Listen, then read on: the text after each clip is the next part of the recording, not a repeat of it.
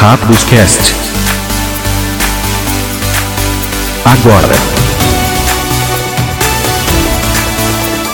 Bem-vindos ao Rakdos Cast, seu podcast brasileiro de Magic The Gathering, o jogo. Bom, bom ser claro, eu sou o MP. E eu sou ele. Isso aí. É, hoje a gente vai falar sobre top 10 burn spells ou queimas, né? Quem aprende a jogar cedo fala de queimas. Você também aprendeu assim ali? Pior que não. Eu não, eu não lembro se eu, se eu. Eu não lembro como é que eu chamava os, esse, essas mágicas assim. Poxa, deck de queima. Forma clássica de falar. É, acho que no, a galera não. É, é, que na, na época que eu joguei assim, né? Que eu tive esse contato lá na no, 90 e tantos, né? Não vou falar senão fica parecendo que eu sou velho, né? Ou o pessoal vai descobrir que eu sou velho.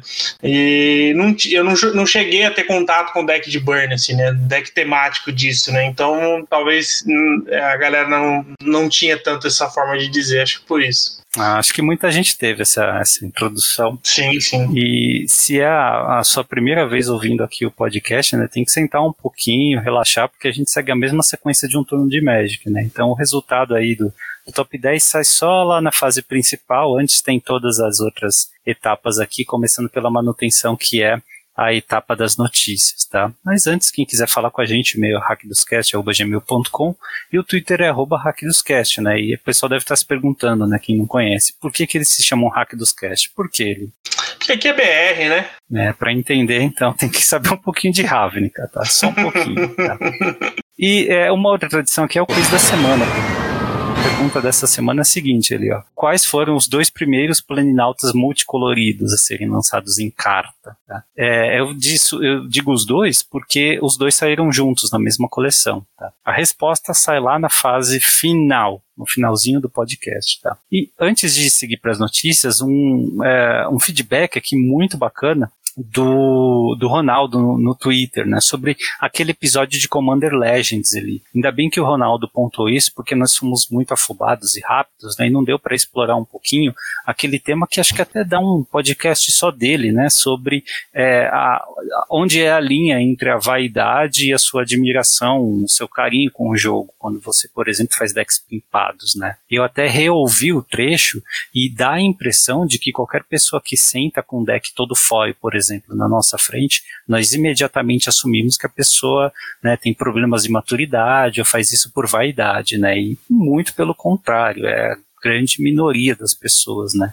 Que nós falávamos da Lotus de joias e é uma dessas cartas que é muito hypada, é muito cara e que eventualmente vai provocar em, na, naquelas poucas pessoas que têm né, essa é, esse viés de, de, vaidade, né, a vontade de, de, colocar cartas no deck e mesmo quando ela não é o ideal no, naquele slot, ela vai aparecer e, e, enfim, pode a situações desagradáveis, né, em que a pessoa está buscando uma coisa no jogo e os outros estão buscando só se divertir, né. É, mas, é, lógico, longe disso, a gente nunca deve julgar, né, uma pessoa De, de acordo com, apenas com experiências anteriores, né? Mas acho que todo mundo já teve, a maioria das pessoas já deve ter tido experiências desagradáveis com pessoas que só faltam narrar o jogo, né, da, é, para uh, exaltar as próprias cartas, né? Tipo, eu viro as minhas duas ilhas de Secret Lair, eu viro o meu Sol Ring de uh, Commander Fast para jogar o meu Ladino, uh, minha caloteira uh, com arte alterada de foil. É, ficar narrando essas coisas. Só falta isso, né? Isso é meio desagradável, mas não é sempre, não. E eu, eu, eu acho que tá, tá bem explicado dessa forma, né? Obrigado, viu, Ronaldo, pela contribuição. É, continue aí com a gente. Sempre quem, quem tiver realmente contribuição e feedbacks, é, essa fase é para isso, né? A gente sempre abre aí o espaço para isso. O feedback é pelo e-mail ou pelo Twitter, arroba hackdoscast, que é bem mais rápido também. Inclusive, sobre esse tema específico, nós tivemos uma discussão legal aqui com os apoiadores, né? Os apoiadores estão no nosso grupo do WhatsApp, e teve uma discussão assim que é, o pessoal ouviu o programa, soltaram aqui, né? A gente ficou conversando sobre onde que é essa linha, por que que cada um faz o pimp do seu deck, né? E como cada um faz, né? E no fim das contas a gente concluiu que é, não tem nada mais legal do que você compartilhar essa admiração com o jogo, fazendo esse tipo de investimento, né? É muito gostoso. Inclusive quando os outros também reparam no investimento e te elogiam por isso. Né? É, a gente só precisa definir onde, onde que está o objetivo, a motivação de fazer isso. Né? É, e a, a, ainda bem que esse pelo menos é um grupo, pelo menos aqui o nosso pequeno grupo, que se preocupa mais em é, mostrar admiração pelo jogo, né? em colecionar coisas legais. É, e a gente vê isso quando se encontra pessoalmente, bem bacana. É, eu acho que muito mais do que você se preocupar em Oh, desculpa pelo barulho. É, mais do que se preocupar em ter uma carta foil ou uma carta de uma versão é, específica, e eu acho que esse, essa questão do colecionar, né, que a gente comenta às vezes que é difícil, né, atualmente manter isso, essa tradição do, do Magic, é, não, ela não deve se perder. Então você também não pode perder esse sentimento e como você falou, né, não foi a nossa intenção é, criticar ou, ou, ou achar ruim né, você que faz dessa forma. Então fique à vontade para ter, né, contanto que você respeite as pessoas que talvez não possam ter ou não gostam de ter, né? Então, eu acho que é, é, importante manter essa relação saudável também. Com certeza. E sobre o programa passado de heurística, o Generindo compartilhou aqui uma heurística dele, tá? Ele joga Legacy e ele falou: uh, Brainstorm se joga em velocidade de feitiço. Isso é uma heurística dele na maioria das vezes. E aí a heurística vem, né, quando você. É, esse é o comportamento natural, mas é muito importante saber quando cancelar esse comportamento. Como eu não jogo Legacy com essa frequência, eu até me assustei pelo fato de dizer, pô, Brainstorm é uma instante, né? Qual a vantagem de ficar jogando como feitiço? É para tirar uma carta a mais, né? Quando você tem as formas de embaralhar e tal é, quando você não tem as formas de, de, de embaralhar, você sempre se, se complica, né? Mas é bem interessante pensar assim também. E uma última coisa sobre o programa passado, lá na fase final, nós falamos de comida, eu fiquei falando de um açúcar transgênico que passou na Embrapa e não tinha passado em outros países, né? É, na verdade, eu quis dizer arroz, porque a gente tá falando de açúcar o tempo todo. mas é o arroz. A Embrapa tinha aprovado um arroz lá. Eu acho que foi na Folha de São Paulo que eu li isso, mas faz muito tempo. É, o Brasil aprovou, mas a América do Norte e a Europa não tinha aprovado, né? Então, tá aí. É, vamos falar de notícias então? Bora. Notícias da semana, artigos e tudo que você não teve tempo de ler. Fase de manutenção. Já temos a Holiday Gift Card desse ano, é Top Deck The Halls. Olha só. É um encantamento dessa vez, não é uma carta lendária. A arte é bacana, é uma arte de, de Natal, né? Uhum. Tem as bolinhas aqui de Natal. Tem referência aqui ao Cookie, né? Ao homenzinho de, de biscoito do trailer de uh, Eldraine. E uh, ele tá meio que fora de escala aqui, né? Tá muito pequenininho, inclusive. Não serve nem como tirar gosto. e é uma carta que custa é boa, custa três, uma vermelha e uma branca. Uh, é um encantamento que diz as cartas decoradas na sua mão tem milagre que custa uma mana é, uh, Snow, é uma mana de neve, tá? E cartas decoradas ele explica que incluem cartas premium, cartas foil, cartas promo, tá? E com arte alterada, frame alterado, tá? Isso por si só já é fantástico, né? Milagre uhum. se você fizer um deck só de carta é, foil, por exemplo, né? Todas elas têm milagre com uma mana, já é absurdo. E ainda tem uma outra habilidade, diz no começo da sua manutenção, se você controla 12 ou mais cartas permanentes decoradas, você vence a partida. Fantástico, bem bacana. Essa carta borda cinza, ela é dada a funcionários da Wizards, tá? Eu acho que há outros colaboradores também que recebem, acho que talvez aí donos de lojas WPN Premium dessa vez, tá? Enfim, são poucas cartas disponíveis, tá? E como ela borda cinza, ela não é válida em torneios, mas é, é claro, né? No seu grupo de Commander aí, se o pessoal topa jogar com essas cartas, eu acho que essa aqui vai ser banida, porque ela é forte demais. acho que é, talvez seja a carta borda cinza mais forte que eles lançaram nessa série da Holiday Gift, viu? Provavelmente, né? Não só pela condição de vitória, mas o, o milagre por uma, por uma mana só, né? É, muito forte isso. E, bom, a grande notícia da semana foi o que aconteceu lá no torneio no MOX, né, no Magic Online Championship, nós falamos dele semana passada, um torneio que tinha três formatos, né? Cubo, Modern e Pioneiro. E é, num dos rounds ali, eu esqueci qual foi o formato, mas teve uma traiagem aí, uma coisa curiosa. O Oliver Till estava jogando contra o Michael Jacob, que veio a ser o campeão, inclusive. Né? Uh, o Oliver Till, uh, o Michael Jacob chegou em uma situação em que ele podia fazer vida infinita, mas eles estavam jogando no Magic Online. Né? Então, para fazer vida infinita, você precisa gastar tempo infinito, né? fazendo cliques. Então, ele jogou ali no chat: Olha, Oliver, eu posso fazer vida infinita. Você concorda em prosseguir o jogo, mas não me atacar? Porque eu não posso mais morrer por dano direto. Tá? E o Oliver Till concordou com isso. Tá? Porém, no finalzinho da partida, o Oliver quebrou a promessa. Ele, passou a atacar. Ele estava com muito pouco tempo no relógio. O Michael Jacob estava com 50 de vida e o Oliver tiva, estava com uma vantagem muito grande na mesa. Obviamente não era uma vantagem que podia né, dar infi, dano infinito, mas é uma vantagem de mesa considerável. E ele passou a atacar. Sim, tá? É, ele uh, venceu a partida, mas o Oliver retroativamente concedeu a partida depois por Michael Jacob, uh, porque ele disse, né, para os organizadores do evento que ele reconheceu o erro dele, tá? Isso já tinha repercutido bastante na hora, mas uh, fica aí um aprendizado, né? E mesmo assim é um pouquinho, uh, divide um pouquinho a comunidade, né? O próprio Michael Jacob lançou uma nota dizendo que ele se desculpava para o Oliver Till porque ele tinha colocado o Oliver Till em uma situação delicada ao pedir para ele não atacar mais. Tá? Uh, é, é, curioso né, ver como é que isso ressoa na comunidade. Eu acho que esse tipo de, de trairagem não se faz. Né? É um acordo de cavalheiros ali, o Oliver errou. Tá? Pelo menos ele né, é, se recuperou da mancada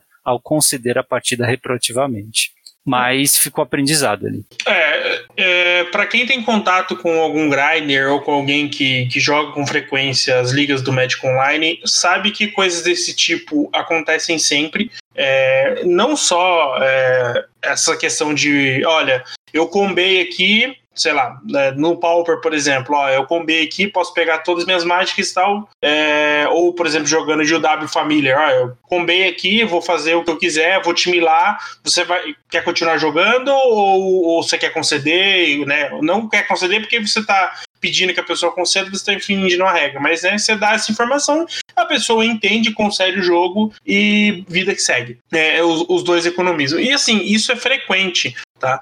É... Mas qual é a resposta dos jogadores? Eles aceitam a derrota? 90% das vezes, principalmente as pessoas que jogam ligas, elas já se conhecem. Ah, tá. Então, fala assim: olha, eu tenho. É, você faz ali duas ou três vezes o ciclo para você confirmar para a pessoa que você tem as peças para né, para fazer o combo e fala: olha, eu posso fazer infinito, né? E é, você quer continuar? Como é que a gente pode fazer? É, meio, que, meio que os dois perdem, né? Se ele tiver que. Se você tiver que Sim. executar um combo infinito, porque você vai gastar muito tempo. Tudo bem que o, o, seu oponente pode vencer, mas ele vai perder muito tempo te olhando. Né? Sim, então sim. não é uma situação legal. É, não, eu, é. eu, eu, eu acho que não é bacana num campeonato que vale, né, tem 250 mil dólares em premiação, não é bacana você pedir isso pro seu oponente.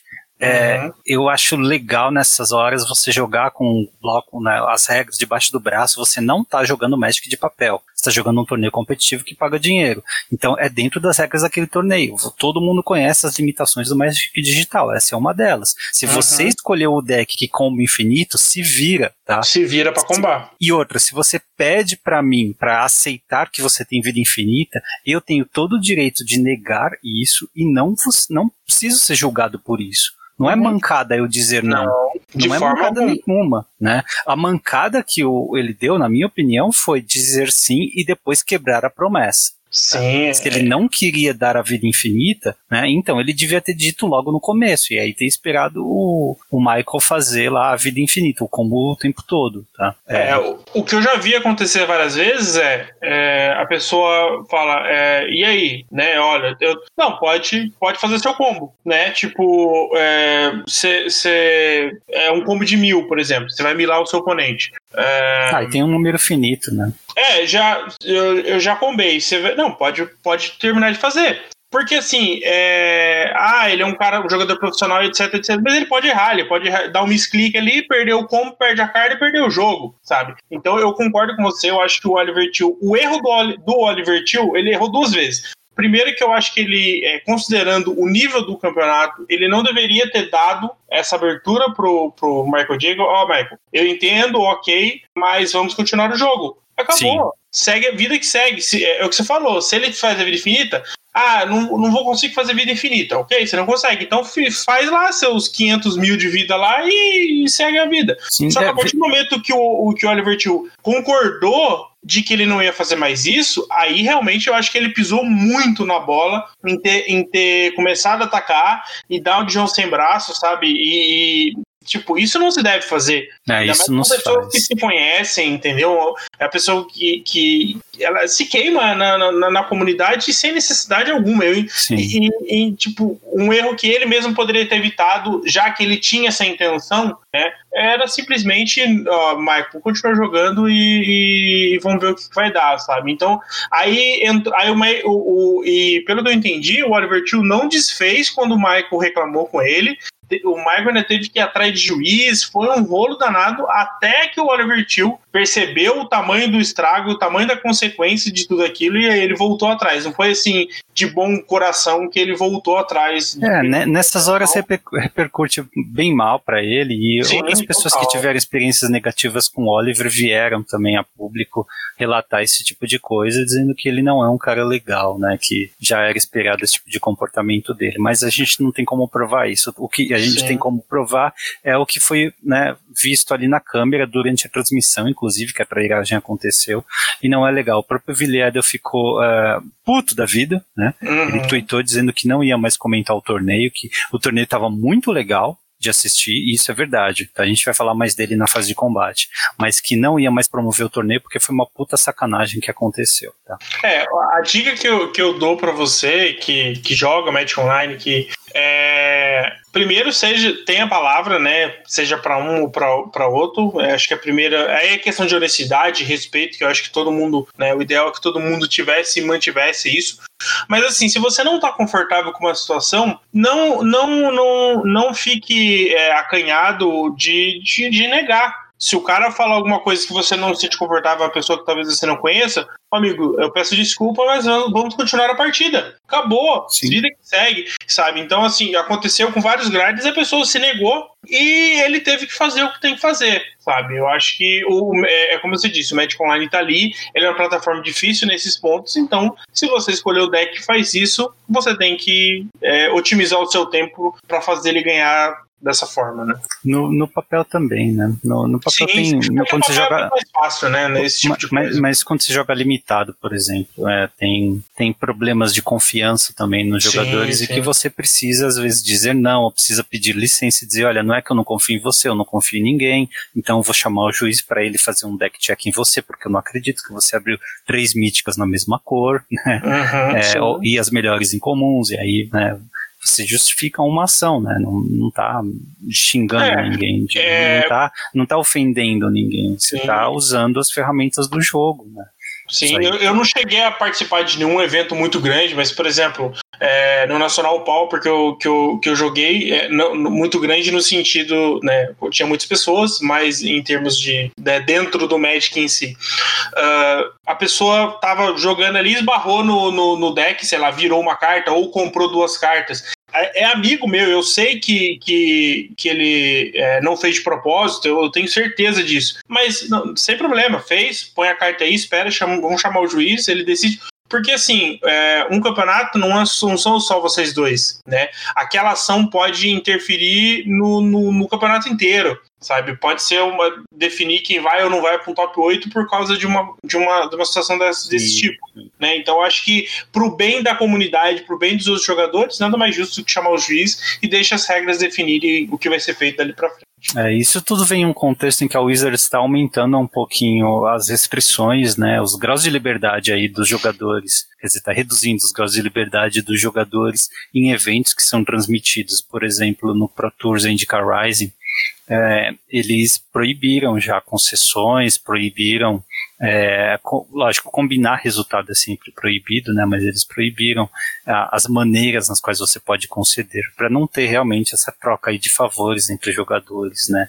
Tem, assim, limites mesmo, né, você não, por exemplo, você não pode é, conceder quando você abre uma mão com uh, dois terrenos, cinco cartas, e fala, não, eu não vou combar com essa mão, e não, não pode. Você também não pode muligar uh, indefinidamente depois de desistir, se no meio desses mulligans vier uma mão coerente para você. Né? Então a Wizards está pegando já no pé né, de jogadores para tornar o Magic mais um espetáculo. E aí tudo isso está dentro desse contexto, tá? Eu acho que vai haver punição, sim, talvez até punição posterior para o Oliver Till, porque esse tipo de coisa não pode ser um, uma coisa recorrente dentro do Magic. Tá? É, é, que aí entra outra situação de que talvez a, o que o Michael Jacob fez é, não, não tenha uma regra definida para determinar isso, e aí talvez por isso que a punição do Oliver Till talvez não seja tão, tão pesada, né? Pode, porque ser, é algo, pode ser. Porque é algo que só vai acontecer no Magic Online, né? No, no,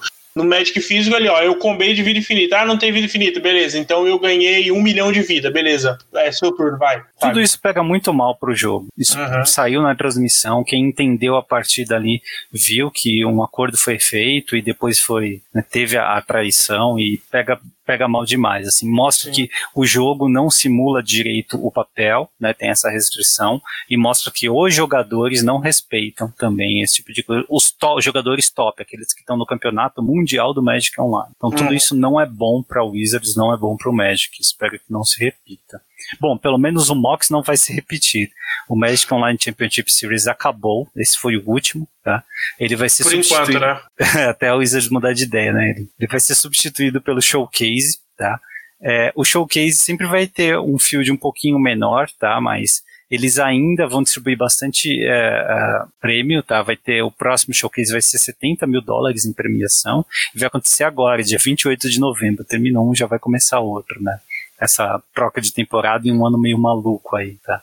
Mas vai ser o primeiro de, acho que tem pelo menos mais dois programados pro ano que vem, tá? Showcase 2 e Showcase 3. E sim vai ter transmissão. Esse e os próximos prometeram transmissão via Twitch, tá? E quem quiser ir mais detalhes dos formatos e tudo é no magic.gg, tá? Ah, que mais? Vamos falar aqui de Commander ainda, tá? Porque ah, saiu um Commander muito interessante, né, em Commander Legends, que é o Urlock, é, do golpe calcinante. É aquele comandante ali que ele traz mana burn de volta, né? Uhum. Tinha uma regra antiga de queima de mana, quando você passa de uma fase sem gastar aquela mana, você toma dano igual à quantidade de mana que você tinha na sua reserva, né? E esse comandante traz de volta a mana bunny para todos os jogadores, tá? Então, né, como é que se constrói um commander ao redor dele? Bom, quem respondeu essa pergunta foi o Lucas Loteiro, o, o Lucas Loteiro, né, na, na Liga Magic, ele escreveu um artigo que vai estar aqui no link do podcast. é, com esse comandante, ele põe uma lista aqui e comenta a lista e as cartas que ele utilizou aqui, tá? Bem bacana, bem criativo, parabéns aí pela dedicação aí do Lucas. Ah, e quando eu digo que os links estão na descrição, não tá no Facebook, porque o Facebook ele trava esses links, ele, é, ele denuncia o post, então é só lá no nosso site que é hackdoscast.wordpress.com, tá? Onde tem todos os episódios também. Ah, ainda falando de Commander, né, vai ter a Command Fest Online, a China Fireball anunciou aí, a terceira Command Fest Online, quem quiser mais informações também, o link vai estar aqui, mas vai ser nos dias 28 e 29, agora de novembro, tá? Mais uma Command Fest.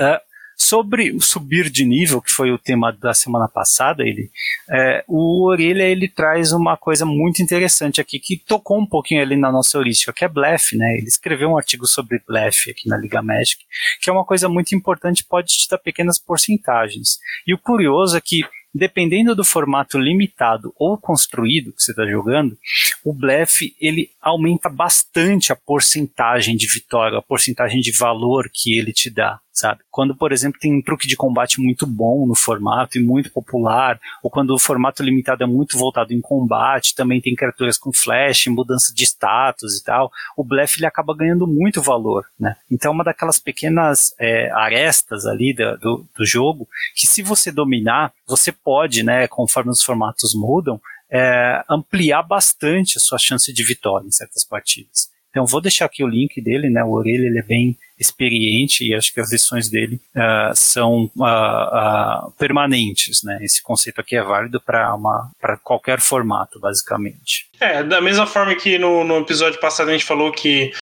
eventualmente ali você mexe em 5% dos seus jogos, se você conseguir mexer em 5% nos seus jogos simplesmente com essa postura de forma diferente, né? Já é um baita do resultado, né? Porque você não precisa de de nenhuma ferramenta é, ou nenhuma carta, nenhuma estratégia diferente ali em relação ao, ao, jogo, simplesmente uma postura diferente pode, pode te ajudar, né? Então acho que é algo que você pode estudar e, é, e procurar. Só tem um pouquinho de, de, de, estratégia nas manas que você deixa de pé, né? Sim, sim, né? É, Conforme eu digo, você embaralha a mão, se for no é, papel, sim. né? Eu, eu, talvez eu não, é, não seria estratégia técnica no sentido de é, as cores da, do, do, terreno, né? Mas talvez a ordem que você vai fazer, né? Sim, tipo, sim. Né? Acho que esse tipo de coisa ali que, que pode fazer uma, uma diferença ali. É, e, e faz sim, viu, cara? Faz. faz. Quanto mais tempo você vezes... joga, mais você vai percebendo que o Magic é muito mais do que a sorte da carta que tá no sim, topo do seu deck. Sim. Sabe? Quantas vezes você tem aquele terreno virado e você fala assim, eu vou baixar o terreno virado agora porque não tem nada para fazer. E aí você deixa a mão aberta e é baixa o terreno desvirado e, e, seu, e, muda a jogada do seu oponente simplesmente porque ele sabe que é, naquela quantidade de manos que você tem disponível, você poderia fazer tal coisa que ia atrapalhar muito o jogo dele, etc. Né? Esse tipo de é coisa uma, acontece bastante. É, é, um jogo interativo, né? Sim, sim. Total, total. Bom, é, é, quem tá jogando Standard aí via Arena sabe que tá chegando o Latam Challenge, né? Vai ser aquele torneio enorme, né? 45 mil dólares aí de premiação e vaga ainda pro, pro Pro Tour, né? Pro Caldheim Championship. Bom, é, tem do, mais de duas mil pessoas jogando, todas da América Latina. Tá? Como é que você sai na frente? O Caparroso, o Capa, ele escreveu um artigo na Liga Médica com dicas para esse torneio. Tá? Ele fala desde preparação física mesmo, tá? até respiração, é, evitar tilt, e ele discute listas também, tá? Para quem quiser saber o que está mais jogando no standard, ele pega as principais listas e discute aqui, não tão a fundo como, por exemplo, sem plano de sideboard e tal, mas ele fala o aspecto geral dessas listas. Mesmo que você não vá pilotar uma delas, é bom saber como esses decks funcionam, né? E no fim das contas, treino é muito importante também. Então, boa sorte para todo mundo que vai treinar e jogar o Latam Challenge, lembrando que é de graça, tá? Torneio gratuito aí que dá uma baita premiação. É, lembrando que é, eu vou ver se, se a gente deixa o link aqui. É, já, já tinha a inscrição para todo mundo, né? Já tinha fechado a inscrição para todo mundo na semana passada. Mas se não me engano, até amanhã, é, amanhã, dia 19 de novembro, as pessoas tinham que enviar as listas, né? É, e aí parece que vai ter uma segunda chamada para. Eu vou ver se eu, se eu encontro o link para a gente deixar aqui na. Eu encontrei aqui, ó. Existem atualmente dois mil, mais mais de 2.300 jogadores registrados, mas apenas 2.048 vagas. Tá? É, então. Então, e... o que acontece? Esses 328 aí, é, acima, eles estão numa lista de espera, tá? Isso. Porque aqueles que se inscreveram, porque lógico não tem nada a perder, mas não fizerem essas obrigações pequenas no MTG Melee de subir a lista do deck, de registrar certinho, né? Eles uhum. vão perder a vaga e aí eles vão colocando gente da lista de espera para dentro. Isso aí. Bom, muito bem. É, saindo aí do Latam Challenge, vamos falar das camisetas de Magic. Né? É, empreendedores brasileiros têm muita dificuldade em fazer alguma coisa aqui, principalmente relacionada a Magic, né? Afinal, é Brasil, o dólar tá, tá alto, é, mas o, o, Eduardo, nosso ouvinte, compartilhou aqui um projeto chamado Project MTG-EEG, tá? Ou MTEEG. É, é uma página do Facebook em que eles estão planejando aqui lançar camisetas boas com estampas de Magic, tá? Tudo aquilo que a gente vê de vez em quando anunciado para Europa, para Japão, para América do Norte, né? Eles querem trazer para cá. Uh, é meio que um crowdfunding, né? Tem um projeto aqui para o pessoal apoiar. A primeira camiseta é, é 59 reais. Eles ainda não vi aqui a, a estampa que eles vão, vão, vão utilizar, mas eles estão colocando aqui ó, vários tecidos especiais, essas camisetas são 100% algodão, essa primeira parece, é, tem algumas coleções exclusivas, tem tamanhos plus size também, é XGG, tem esse tamanho? XGG? Tem. Existe um tamanho desse? Tem, tem, ah, tem. Tá. E é, talvez essas tenham um valor um po pouquinho diferente, né, mas uhum. eles prometeram aí uma, uma, uma coisa legal voltada para a médica, obviamente, tá bom? É, e com um produto de qualidade também, tá? Então, legal. Eu vou deixar o link da página aqui para quem quiser saber mais sobre esse projeto. Tá? Uh, que mais? Ainda falando em arte, ele é, artigo aqui da Cards Helm, né, mostra que um usuário no Reddit identificou mais de, possivelmente, né, mais de 15 cartas em uma única arte de uma carta que é a Unity Engine, né, de Commander Legends. É um artefato incomum de 7 manas e tem cascata, e se paga uma, vira, sacrifica um artefato, retorna um artefato que você tem para sua mão, tá? É uma máquina, tá? Parece que você está em Kaladesh quando você vê a máquina, pelo design dela, porém tem várias esferas em torno dela, né? Tem é, várias coisas separadas aí. E algum maluco olhou para isso aqui e falou: olha, de repente isso aqui é a porta por nada, isso aqui é o Dark Steel Ingot, isso aqui é o Mirari, tem o Sol Ring, a Skull Clamp, o Tempo do Sensei, o Mana Volt, enfim. 15 cartas aqui, tá? Possivelmente um, uma outra que talvez tenha uma espada aqui no meio também. Uh, então, bem interessante, né? Aí um, um segredinho, tá? Eu acho que algumas, inclusive, já foram confirmadas, mas nem todas. Mas fica aí a curiosidade, o artigo aqui ele traz a foto que indica bem onde cada uma está também. Bem interessante. Não, foi bem bacana, foi bem pescada essas informações. Algumas são bem óbvias, né? Algumas você tem que se esforçar um pouquinho mais para enxergar, né? Exato. E ainda falando em arte, cara, é, a Rebecca Guay abriu uma Kickstarter para artes assinadas, para quebra-cabeça, pôsteres dela. E tem um playmat de Magic dessa vez, que é o do Hanakami. É uma cartinha, acho que era comum lá de Cambios de Kamigawa, tá? Mas enfim, quem tiver interesse aí, dá uma olhada lá. Vou deixar o link aqui. Também vi na Card Helm, tá? Tem mais detalhes aqui no artigo. E bora pra conta. Bora. Preços e tendências. O mercado do Magic. Aqui, no Hack dos Cast. Lembrando que Commander Legend chega dia 20 de novembro agora, né? Commander Collection Verde deve chegar em 4 de dezembro, para quem quiser preparar a carteira aí. Então, salário de novembro é para Commander Legends, de dezembro é para Commander Collection Green. Nas contas é tudo para Commander. É, entre as cartas mais caras de Commander Legends, né? Olhando aqui apenas as raras, a rara atual mais cara é o Furacasco, aquele tritão, tá na liga, uma, um preço médio aí de 175. É, a segunda rara mais cara é o agente da oposição, né, o agente preto, que é em média 150 reais. Tá? O mais barato está o quê? 140 também. E depois tem é, a corte verde. Acho que isso não mudou da semana passada para cá, né? Mas a corte verde já é um salto muito grande de preço. A mais barata se encontra por 65 reais, tá? Uma carta que ganhou momento aí, né, em termos de preço, é o Sakashima das Mil Faces, uma cartinha azul aí, ele é mítico de Commander Legends, tá? É, 4 mana 3-1, ele entra em jogo como uma cópia de outra coisa e ele não respeita ali, ele diz que as permanências que você controla não tem a, a regra de lendas não se aplica a elas, né? E ele ainda tem parceiro. Isso aqui é uma ótima carta porque ele tem parceiro, né? Então você pode juntar com diversas outras coisas e fazer alguns combos meio malucos aí dentro de Commander. Enfim, essa carta está 124 reais pelo preço mais barato, 135 na, no preço médio da liga, tá? Como é uma mítica, eu consigo ver esse preço se mantendo sim, tá? A não ser que seja um recorde aí de vendas e o pessoal abra muito booster de Commander Legends. Falando em booster, ele, ele tá de 34 a 40 reais nas lojas brasileiras, tá?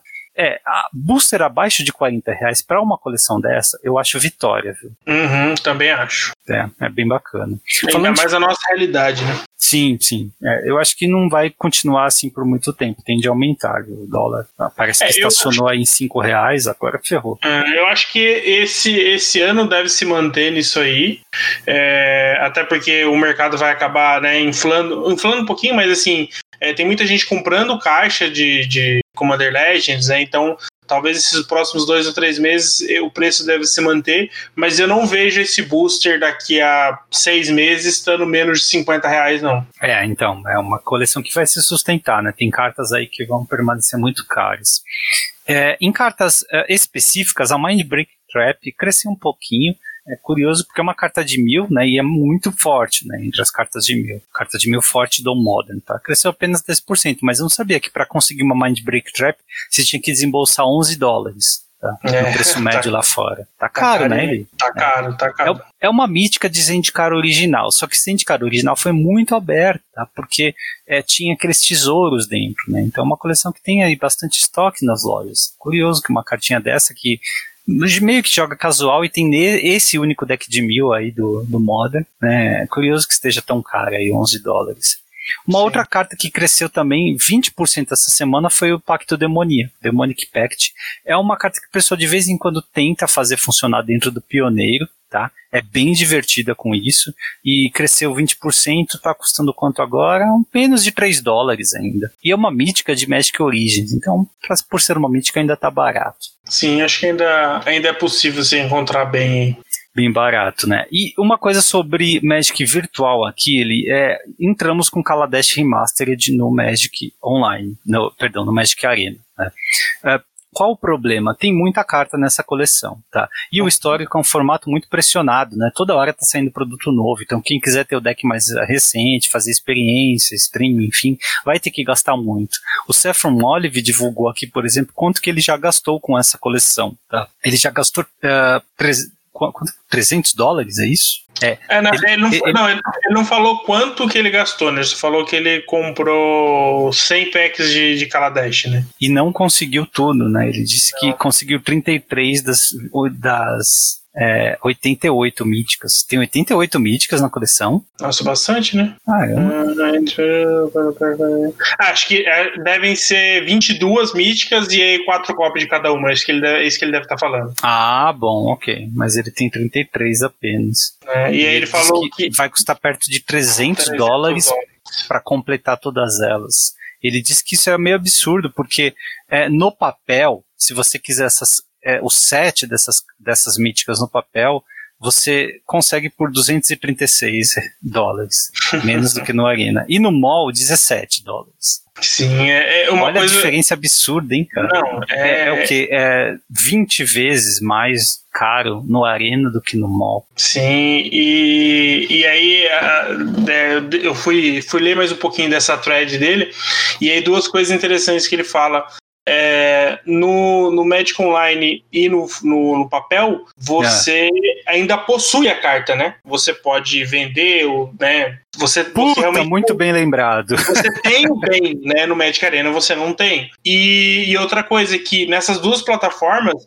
a quinta, sexta, sétima, oitava cópia daquela carta, você ainda tem valor. Porque você pode vender para um bot, você pode vender para o seu amigo e etc. Né? E no Arena você simplesmente tem gema que não vale nada, né? Então, assim, é, ele termina falando que a economia do Arena é, é, é, é predatória, é, é punitiva para né? quem joga histórico, principalmente, pela quantidade de sets que vão, que tem saído e que vão continuar saindo, até a gente ter o, o pioneiro completo ali, né? Uhum. E pela falta de suporte, de, de fornecimento de cartas grátis, de gemas, coisas assim. Sim. Quem quiser jogar histórico e diversificar os decks, por qualquer que seja o motivo, tá? Stream ou diversão ou uh, competitivo, uh, está condenado a gastar, acho que mais até do que em Magic Online, tá? Gastar centenas de dólares, talvez até mensalmente para poder manter uma coleção, um estoque de coringas. Isso é absurdo para um jogo desse, hein? Totalmente. Inclusive o próprio Saffron, ele, ele, ele complementou, complementou não, né? Ele, ele fez um outro tweet falando sobre essa matemática dele em relação à produção de conteúdo, óbvio, é, é, é diferente você pensar no, no, todo, né? Você tem que diversificar, né? Então você realmente, para produzir conteúdo hoje do Arena, você precisa ter basicamente tudo, né? E aí ele mo mostrou aqui uma conta que ele tem, que ele, que ele, do que ele gastou pro Arena em um ano. Né? Então ele gastou 200 dólares para cada é, coleção do Standard, né, o que dá 800, 300 para cada suplemento do, do, do histórico, né, deu mais 900 dólares, né, são três, e mais 20 para cada Anthology, né, o pacote de Anthology foram dois, então dá 40. Então em um ano do Arena ele gastou a bagatela de 1.740 dólares o que convertendo em real vai dar, sei lá, 7 mil reais mais ou menos. Oh, o PlayStation 5 não custa menos que isso? Custa menos que isso, custa menos de 5 mil o PlayStation 5. que absurdo, isso não está certo. Alguma coisa errada não está certa, como diz o ditado. Né? É, é, absurdo, cara. Eu entendo, né? A gente tem que guardar as devidas proporções. A gente está falando de um produtor de conteúdo que produz, sei lá, 10 vídeos por semana e várias horas de live por semana. É, mas assim, a realidade dele, em termos do que ele precisa para produzir, não é diferente da minha enquanto estava é, fazendo a live todo dia, porque assim, você precisa apresentar novidades e isso é fato. Quando você apresenta decks diferentes, coisas diferentes, o público recebe de forma diferente. Né? Então você precisa ter essa diversidade, você precisa estar produzindo vídeos de vários decks, não sempre do mesmo. Né? Então, tipo, pro público dele, pela quantidade de pessoas, pelo alcance que ele tem, ele precisa dessa diversidade. E aí você desembolsar 7 mil reais para poder fazer isso. Quantas tá pessoas no Brasil têm essa possibilidade hoje? Você tá louco, não dá, não dá. É, vamos, vamos ver se a pressão funciona e se a Wizards muda a forma de recompensa, muda a forma de acesso a essas cartas do histórico. Tá? Uma hora o pioneiro vai chegar na arena. Aí vai ficar muito legal jogar o formato. Só que não vai ser para todo mundo. Vai, vai ficar bastante difícil ter uma coleção né, saudável para pioneiro. Então a gente tem que acompanhar aí aqui no Hack dos Cast a gente vai falar semana a semana, né, o que acontece na arena e vamos ver para onde caminha isso aí. Agora é hora de combate. Decks de destaque. Agora, na fase de combate. Então, falando do Mox, ele é, não dá para falar muito do, dos decks em si, porque né, o fato de um, um, deck ter chegado na final do Modern não significa que é o melhor deck e tal. Tá? Uhum. É, mas só para dizer, o Michael Jacob venceu, tá? Ele venceu o Logan Nettles na final é, como é que estava aqui o, o esquema da, da, final, tá? O Logan estava de Jund contra o Michael Jacob de Eliod Company, tá? E depois o Logan de Sultai Midrange contra o Michael Jacob de Monogreen Planinautas, tá? Da mesma forma lá na o Oliver Till, que fez o top 4, tá? Ele jogou de Onaf contra o Informato e Boros Burn em outro, no, mod, no Modern, Boros Burn, acho que foi no Modern. Não, tem Boros Burn no Pioneiro também, tá? Tem, tem também. Acho que o Onaf controlou o Pioneiro e o Boros Burn é o Modern, é isso. O, é isso mesmo, porque o Mati Kuisma uh, jogou de Temur Control no Pioneiro e Ops, Ups All Spells no Modern. Uh, e é isso. Ups All Spells é, bem, é um deck bem legal de ver, né? É. É, não, eu acho que o primeiro é Modern e o segundo é Pioneer. Ah, é por que você acha isso? Porque o Upsal Spell tem jogado bastante no Pioneer. Hum, eu preciso dar uma olhada aqui se é isso é, e, o, e o Mono Green é, Walkers é, é do, do Pioneer. Ah, então tudo bem, então é Pioneer. Ok. É, mas eu falava do Upsal Spells porque é um dos decks que é, força a gente a quebrar a heurística, né? Que você abre uma mão que não Sim. tem nenhum terreno. Né? E aí a vontade de moligar ali. E é o tipo de deck que não é pra moligar, né? E é bem não. legal de ver como que a gente chegou nesse momento, né? Que tem um deck competitivo é, viável, né, é, que não tem terrenos. Isso é muito bacana, tá? O Magic ele não deixa de nos surpreender depois de tanto tempo. É, é eu conferi aqui, o, o Logan, o Sultime de range dele é o Pioneer mesmo. É, então o segundo é o Pioneer mesmo. Ah, beleza. Modern e depois Pioneiro. Legal. É, você chegou a assistir o torneio? Alguma coisa? Não. É, eu tô totalmente focado na minha reforma. Né, eu, eu minha... aconselho para quem tiver um tempo, você também, a assistir os rounds, não o draft, os rounds de Cube Draft. Tá? É, é muito divertido, cara. É muito legal mesmo. Na Twitch os vídeos estão lá. Você tem é, uma pegada um pouquinho diferente no gameplay, porque os jogadores não estão tentando fazer coisas legais, simplesmente. Eles estão tentando ganhar a partida efetivamente, né? Então você tem, por uhum. exemplo, não sei se foi o próprio Michael ou o Oliver, que vieram com Black Lotus na mão duas vezes e não jogaram. Tem um que morreu, é, é, morreu e não jogou a Black Lotus da mão, tá? Porque às vezes você quer jogar o maior valor quando você quer ganhar. Você quer jogar a carta para tirar o maior valor e não especificamente para fazer a coisa mais bombástica. Por exemplo, tinha uma jogada em que ele estava com é, Monolito Sinistro, Black Lotus e a, o, o Golos na mão. Tá? Então ele poderia baixar Golos no primeiro turno. Olha que forte ali. Uhum. Golos no primeiro turno. Isso, se fosse no Magic Online, você jogando para brincar, você faria com certeza. Mas quando tá valendo aí 50 mil dólares pro primeiro campeão, né? É, eu acho que o correto é não fazer. Né? O que, que eles fizeram? foram devagar, né? Monolith Sinistro no segundo turno, no terceiro turno baixa o Golos na mana e aí usa a Black Lotus para gerar mana preta, que você não tem uma outra fonte de mana preta no deck, para poder usar a habilidade do Golos lá no quarto turno, terceiro ou quarto uhum. turno, para tirar o maior valor possível, tá? Então é interessante ver como essa pegada muda. Mas, assim, as reviravoltas que tem, as viradas absurdas que tem, a intensidade, os narradores perdidos, tipo, tem hora que você fala, não, agora não tem como ele virar. Né? Ele já está com a partida garantida. E aí vem uma sequência de jogadas absurda, um top deck que muda tudo, porque as cartas do cubo são muito fortes. Tá? Sim. Então, Cube Draft jogado em alto nível, valendo dinheiro, é uma experiência linda, é muito legal acompanhar. Tá? Acho que o Wizards acertou em colocar o formato aí. É, não, não, não vi muitas reclamações, não, na verdade não vi nenhuma reclamação dos jogadores. De termos de público, obviamente, foi um sucesso, todo mundo gostou da ideia, tá? E acho que é, para quem gosta de ver é, partidas mudando de lado, sabe aquela barrinha da vantagem? Para quem uhum. gosta de ver isso mudando de lado de uma hora para outra, estados de mesa e interações completamente diferentes, que nem às vezes em Commander você vê, tá? Vai assistir esse Cube Draft, tá? Não vai se arrepender. É muito legal mesmo. É, foi foi por pod ou todo mundo fez e depois jogou contra outras pessoas fora do, do pod? Boa pergunta, eu não sei. Porque se for dentro do mesmo pod, eu acho que deve ter sido mais interessante ainda de ver. Sim, sim. É, eu acho. Não, não, eu, eu acho que teve, teve crossover. Porque ah, tá. eu lembro de ter visto uma Black Lotus dos dois lados. Ah, e não tá, foi então... cópia, não, foi Black Lotus. não, então, então teve. Mas eu acho, de, de qualquer forma, eu acho é, totalmente interessante. Eu acho que realmente vale a pena você é, observar. Eu quero ver se eu pego alguns vídeos para assistir também. Eu tenho assistido o Frank Lepore é, de ontem para hoje. Eu assisti alguns vídeos dele de, de, de cubo vintage.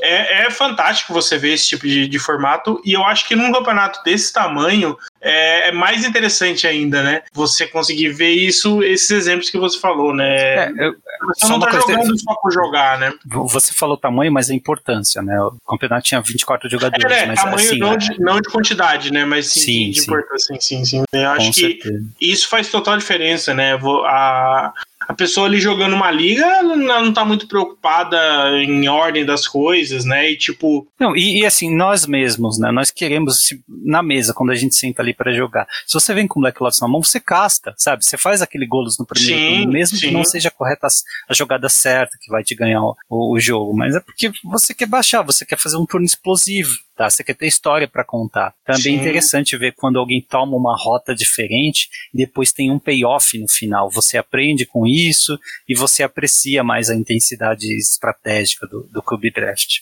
Enfim, Sim. eu espero que volte, tá? É, esse formato, quem sabe até com mais rodadas aí, mas o que nós já tivemos tá bastante coisa aí pra gente digerir, tá? A, a lista também, eu tenho críticas à lista da Wizards, ela costuma promover cartinhas novas, mesmo que elas não, não sejam as ideais, mas o, o grosso do cubo ainda, né, é, são as cartas clássicas que é muito difícil de saírem da, do, do cubo, tá? Sim, é um detalhe interessante desse, desse box é é, tava todo mundo dizendo que a Wizards é, colocou os nomes errados, no, porque o nome do campeonato era 2019 MOX, né? Magic Online Championship. É. E tava todo mundo. É, mas é porque é, ele pegou o ano de 2019 para 2020, né? É, o pessoal que se classificou na temporada passada. É, e aí tava todo mundo falando, é, mais uma coisa errada e não sei o que, não, né, não era bem isso que tava acontecendo. É, teve isso mesmo? Teve, no, no Twitter, no WhatsApp, vi um monte de gente falando, nossa, faz um campeonato desse tamanho e o pessoal não acerta nem o número do, do, do campeonato, sabe? Tipo, e a pessoa nem, nem parou para avaliar que não, dessa vez o Wizards fez tudo certinho, tava dentro do, né? E a pessoa simplesmente não entendeu, né? Bom, é, eu dei uma passada ali no top 8 Popper, não tinha muita coisa para comentar. O Popper vai mudar agora com a entrada de Commander Legends, né? Então não vale Sim. a pena olhar esse meta atual. Mas eu queria dar os parabéns ao Chocotone, tá? Porque eu vi esse nick ali que fez top 8 no último challenge e eu gosto de Chocotone. Eu não conheço a pessoa, tá? Não sei se eu posso dizer que é um bom jogador, tá? Deve ser bom jogador porque fez top 8, mas eu adoro o Chocotone, então promovendo o Chocotone aí, que tá chegando na época também. é, o, o Chocotone é o Davi Alves é brasileiro? É brasileiro, ele, ele, é de. Eu não, eu não eu vou falar que ele é de Campinas, mas eu não tenho certeza se ele é de Campinas, mas é da, da região. Ele é do DDD 19. É, um abraço pro Davi aí, o conhecido nosso aí dos, dos campeonatos aí, gente boa pra caramba. Eu sou o time Chocotone também. Adoro Chocotone. Panetone também, eu ponho tudo pra dentro. É, nessa época aí, gordice total. Só, só não pode ter gordura trans, mas de resto. Verdade. Açúcar ou de menos, né? Pode ter, cara. É, é Natal, vale tudo. Depois é projeto Verão 2021. Vamos lá, vamos fazer um giro do meta rápido ali, ver o que, que tá jogando aqui. De acordo com o MTG Goldfish, no Standard, o deck mais popular atualmente, com 27,5% do meta, é o Gru Aventuras. Tá? De fato é o deck aí mais forte do momento, né? Mas em segundo, um deck que voltou aí das cinzas, Esper Doom Fortold. É Nossa. o deck de controle do formato, com um Doom Fortold. Um deck forte, mas ele só tá aqui, né, por conta dessa configuração do formato. Ele mata aí alguns players principais, tá? 15% do meta pro Doom Fortold. Em terceiro lugar, 10% do meta, Monogreen Comida, tá? E ainda com quase 10% do meta, o Dimir uh, Rogues, tá? O Dimir Ladinos. Por fim, 9,5% do meta, o Temur Ramp, tá? Uh, ele fala pra gente como é que tá o meta Modern, então. O Modern, o Omnaf continua dominando, né? Ele tá aí com 8,5% do, do meta, o, o, as versões com Uro, né? Basicamente, o Four Colors Omnaf aí. É, em segundo lugar, com 6,5%, o Hackles Death Shadow. É, usando Lurros aí, né? A carta que, que ajuda bastante o deck a, a funcionar. Com quase 4% nós temos os decks, o Amulet Titan, né? É um clássico aí do formato, o Mono Green, jogando bastante aí. É, em quarto lugar, com quase a mesma coisa, o, o combo né, de Eliod Company. E em, em quinto lugar, também, com aproximadamente a mesma, os mesmos 4% do meta, o Jun de Death Shadow aí, acrescentando o verde aí na. com o, o splashzinho pro Tarmogoyf aí. É, o curioso, eu peguei aqui os últimos 14 dias, tá? É, e o Oops All Spells aparece entre os decks mais jogados, acredita? É, ele, ele, ele subiu um pouquinho, né? É, é. é um deck começou a subir um pouco mais. Curioso, né? No, no, no Modern, inclusive, o All uhum. Spells, né? É, o Modern já tinha algumas mágicas gratuitas, tá? E ele só incorporou aí é, os Spelllands, né? E algumas outras mágicas também. Os Spelllands míticos, né? Quando a gente fala em formato eterno, mas sim, outros Spelllands também podem vir a jogar. Bem legal. Obrigado, viu, Li? Bacana aí. E agora falando de Legacy também. O Legacy, sim. O Legacy e o Pauper devem mudar bastante, né, Eli? Com uhum. a entrada de Commander Legends, tá? Então esse é o último meta aí do Legacy antes da entrada de Commander Legends. E sim, é, o deck dominante, dominante entre aspas, né? O deck que a maior porcentagem do meta é o Snow Oco, tá? Vários brasileiros aí já conseguiram também sucesso no Magic Online com o Snow Oco, tem Uro também, tem Oco, né? Esse formato pode tudo.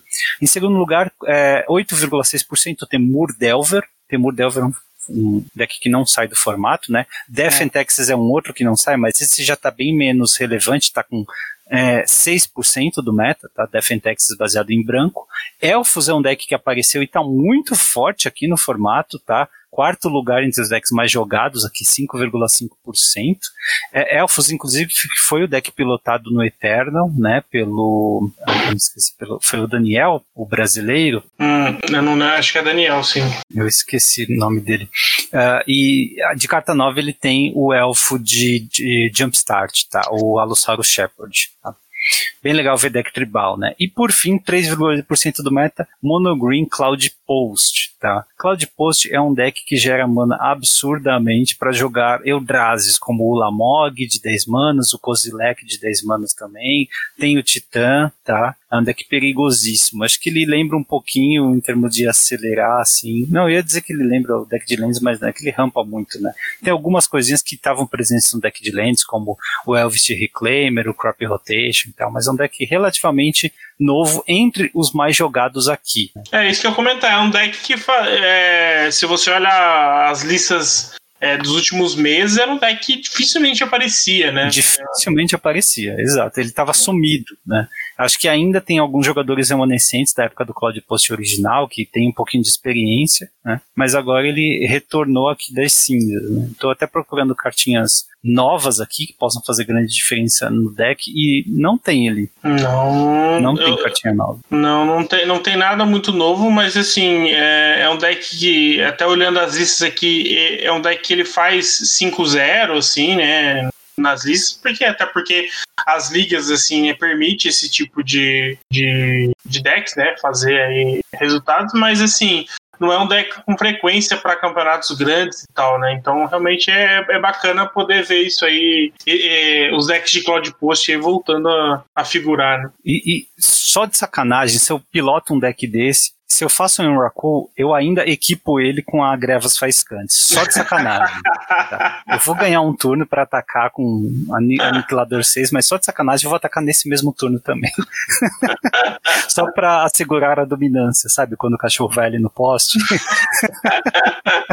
Pior. É, e Grevas é outra, é outra carta que dificilmente você vê jogando no, no Legacy, né? Sim, curioso. É, então não, não é todo deck que tá usando, né? Eu pego aqui uma lista ou outra e de vez em quando aparece, cara. Mas sim, né? De, é uma carta clássica de cubo, né? E é, quando surge a oportunidade, ela aparece no Legacy também. Aí você falou do Mind Break, é, Mind Break, ela é, tem aparecido, né? Tá nessa lista aqui, pelo menos a primeira lista que eu abri que fez 5-1 no challenge aqui, tem Mind Break Trap aqui. É, no side, né? No side. No side, isso, duas cópias. Muito bem. É, vamos, vamos chamar o Faustão e falar de queima, então, vai. Bora. Puta vida! E agora pra desligar essa merda aí, meu? E agora desliga! Tá pegando fogo, bicho! Chama o bombeiro lá! Bom, começando agradecendo os apoiadores que votaram nesse top 10, tá? Obrigado a todos, os hosts também que votaram. é, mesmo os que votaram de última hora, né, seu Eli? É isso aí. Tá feia a coisa, viu, galera? Tá Eu imagino. Você mandou uma foto aí do estado do quarto é complicado. E, e, e, a foto que eu mandei é só a parte de trás da cadeira onde eu estou sentado. Se eu mostrar o resto, a galera vai à loucura. E do jeito que eu faço aqui essa votação, nem ninja consegue votar pelo celular, não dá. Nem ninja, tem que ser no PC Pior. mesmo.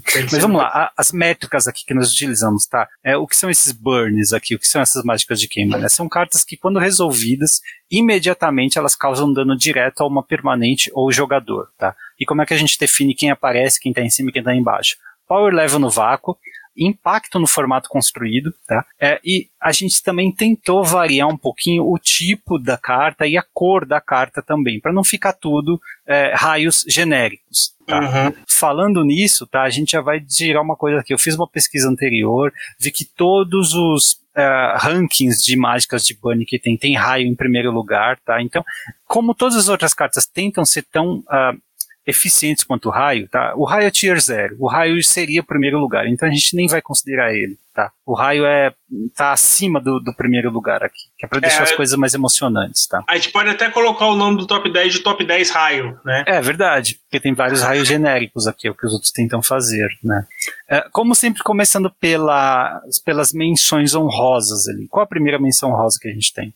A primeira que a gente tem é uma carta nova, né? Alfinetada nos críticos é a carta aí de, de Ravnica, é o feitiço, né? Três falando, falando em raios genéricos, né? Falando em raios genéricos, né? Ele, é, ele custa duas genéricas uma, e uma vermelha e tem um espetáculo né, por uma mana vermelha e ele causa 3 de dano é, a qualquer alvo, né? Então é o, é o mais próximo de um raio que, que, que a gente chegou né, recentemente aí. É, nos decks em que você usa essa carta, ela é um raio da velocidade de feitiço, né? Sim. Basicamente isso, tá? É, a outra menção rosa que nós fizemos foi Psionic Blast, tá? uma carta de alfa. Tá? A Wizards, o Richard Garfield ainda não tinha muita noção de onde colocar dano direto na, na Color Pie, né? Então ele colocou no azul e no vermelho. Tá? uh, Psionic Blast é uma carta que tem azul no custo, sim, é duas e uma azul, causa quatro de dano em qualquer alvo e dois de dano a você, tá? Por que, que essa carta tá aqui? Primeiro que é um burn azul, tá? Essa carta, inclusive, voltou em espiral temporal. Ela jogou standard até no deck de fadas. Ela foi campeã de GP em deck de fadas, tá? Essa carta jogou no deck do vice-campeão do primeiro mundial, do Zach Dolan, tá? Tinha duas cópias lá também tá? E, cara, você não pode dar bunny pro azul, tá? Uma cor que já tem tanta coisa, né? Fica meio forte demais, dá dano direto pro azul, uma, uma forma de fechar o jogo aí, tá? Uh, mas sim, tá aqui porque ela tem esse impacto histórico no construído também e porque é uma carta azul que dá dano direto, poxa, né? Não, é, não, mais... não é muito, muito normal isso. Né? Acho que a gente nunca mais vai ter carta assim. É, e a terceira menção rosa aí é, é um, é um ela tá pela variedade, né, do, desse efeito, é o Valakut, né, o, o The Molten, é, como é que é o nome em português? É o Pináculo Derretido? Ah, não lembro. Pináculo Derretida. É, é, um terreno, né, que entra virado e se ele, se tiver, se você controlar cinco outras montanhas, ele causa 3 de dano é, a criatura ou o jogador, né? É, essa carta está aqui, obviamente, pelo impacto no construído, tá? É, ela, no vácuo, não é uma carta tão forte assim, porém, tá? é uma carta que você não perde muito por colocá-la no deck, certo? Ela é basicamente uma montanha que entra em jogo virada. Uh, e quando você tá ativo com o efeito dela, é basicamente inevitável, né? Não tem como uhum. evitar, né? É dano que vem direto de um terreno, tá? E é, acho que muita gente esquece disso, tá? Mas o Alakut causa dano a qualquer criatura jogador, é a qualquer alvo, tá? Sim. Você pode tirar planinautas, criaturas também, tá? Ela basicamente dá um raio aí, né? E é, não é a primeira fonte de dano direto que vem de terreno, ele, mas é a mais usada e não acho que é a mais eficiente até hoje também, tá? Sim. Apesar de ter essa cláusula aí absurda, né? De ter cinco outras montanhas. Mas... O que é facilmente contornável no deck que ela joga, né? Sim, sim, sim. Acaba sendo muito forte. Puta vida! Tá pegando fogo, bicho! Chama o bombeiro lá! Entrando no top 10 aqui, é... posso ficar com os pares? Você fica com os ímpares? Pode, pode sim. Então, número 10 aqui, Boros Charm, cara. Medalhão Boros, tá? É uma carta que todo mundo conhece, porque ela joga muito Modern, né? Pioneiro também, né? Porque ela joga no Boros Burn. Basicamente, essa carta nesses decks, ela é uma verde, uma, perdão, uma branca e uma vermelha para dar 4 de dano no jogador alvo, tá? porém você tem outras duas opções nela. E essa versatilidade aqui, inclusive como mágica instantânea, que traz aí um valor muito grande, um power level no vácuo enorme também, além né, de considerar o impacto no construído dela. Você pode tornar seus permanentes indestrutíveis até o final do turno, ou você pode dar golpe duplo para uma criatura alvo, tá? Esse golpe duplo, dependendo se você tem um bicho aí com uh, destreza, tá? Pode ser até mais do que aqueles quatro de dano direto, tá? Então essa versatilidade, inclusive, ela é muito bem nesses decks de burn, né? É, faz ela ser um dos melhores burns já, já, lançados, tá? Apesar de não ser exclusivamente vermelha, que custar duas manas, tá? É, o Boros Burn, é, o Boros Charm, desculpa, é, voltou a aparecer bastante no, no Pioneiro, muito pelo Boros Charm, né? É, então, assim, é, é, é uma carta que, que ela consegue fazer mais do que uma coisa só, né? Mais do que só o burn, eu acho que essa versatilidade realmente é o que faz o, o Boros Charm ser tão, tão único, né? Dentro do, do Merecido. Em nono lugar, nós temos aí o preço do progresso. Né? É, é uma carta que é, ela tem um efeito muito específico, né? Para quem não conhece, é uma instantânea de uma genérica e uma vermelha, e ela causa dois pontos de dano ao jogador alvo para cada terreno não básico que ele controla. É uma carta incomum de êxodos lá de 1998, na é Copa da carta, França. Nossa, nem falo de Copa da França. é, é uma carta bem forte, né? Com um efeito bem, bem único, né? Ela joga Legacy eu sei que ela joga, não sei se Vintage ela joga. Ela joga MP? Acho que não, né? Acho é não, não lembro de ter visto mesmo, né? Vintage. Né? Não, só Legacy. É. Vintage é muito no mais Legacy... voltado para combo. Mas a, a, questão é que, uh, das cartas que estão aqui, essa é aquela que, uh, considerada a condição, né? Ela tem o potencial de dar mais dano, sabe? Uhum. Né? Porque você pode, em, em relativa à mana que você gasta também, né? Por duas manas você pode dar zero de dano, mas também, normalmente, nos decks em que ela entra, você vai dar seis de dano, sabe? Quem Sim. sabe até mais do que isso. A gente tá falando de formato eterno, que utiliza basicamente só terreno não básico, né? É claro que agora os terrenos básicos estão entrando com muito mais força, né? Quando tinha agora com oco, com neve também, estão entrando, né? Que o, os terrenos nevados não contam como não básicos, né?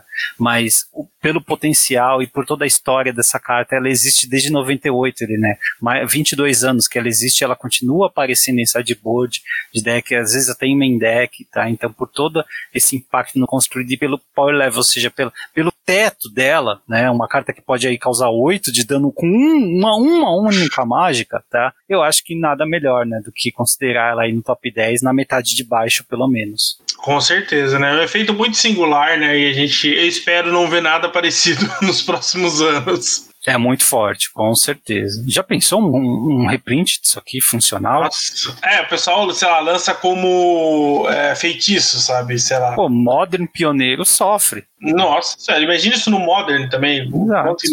que já tem uma base de mana é, que, que preda, né? Então, facilmente ali você toma 6 de dano só entre, entre choque e, e, e FET, né? Aí você dá um negócio desse que o cara já vai tomar 6, 8 de dano, sabe? Nossa, tipo, é absurdo.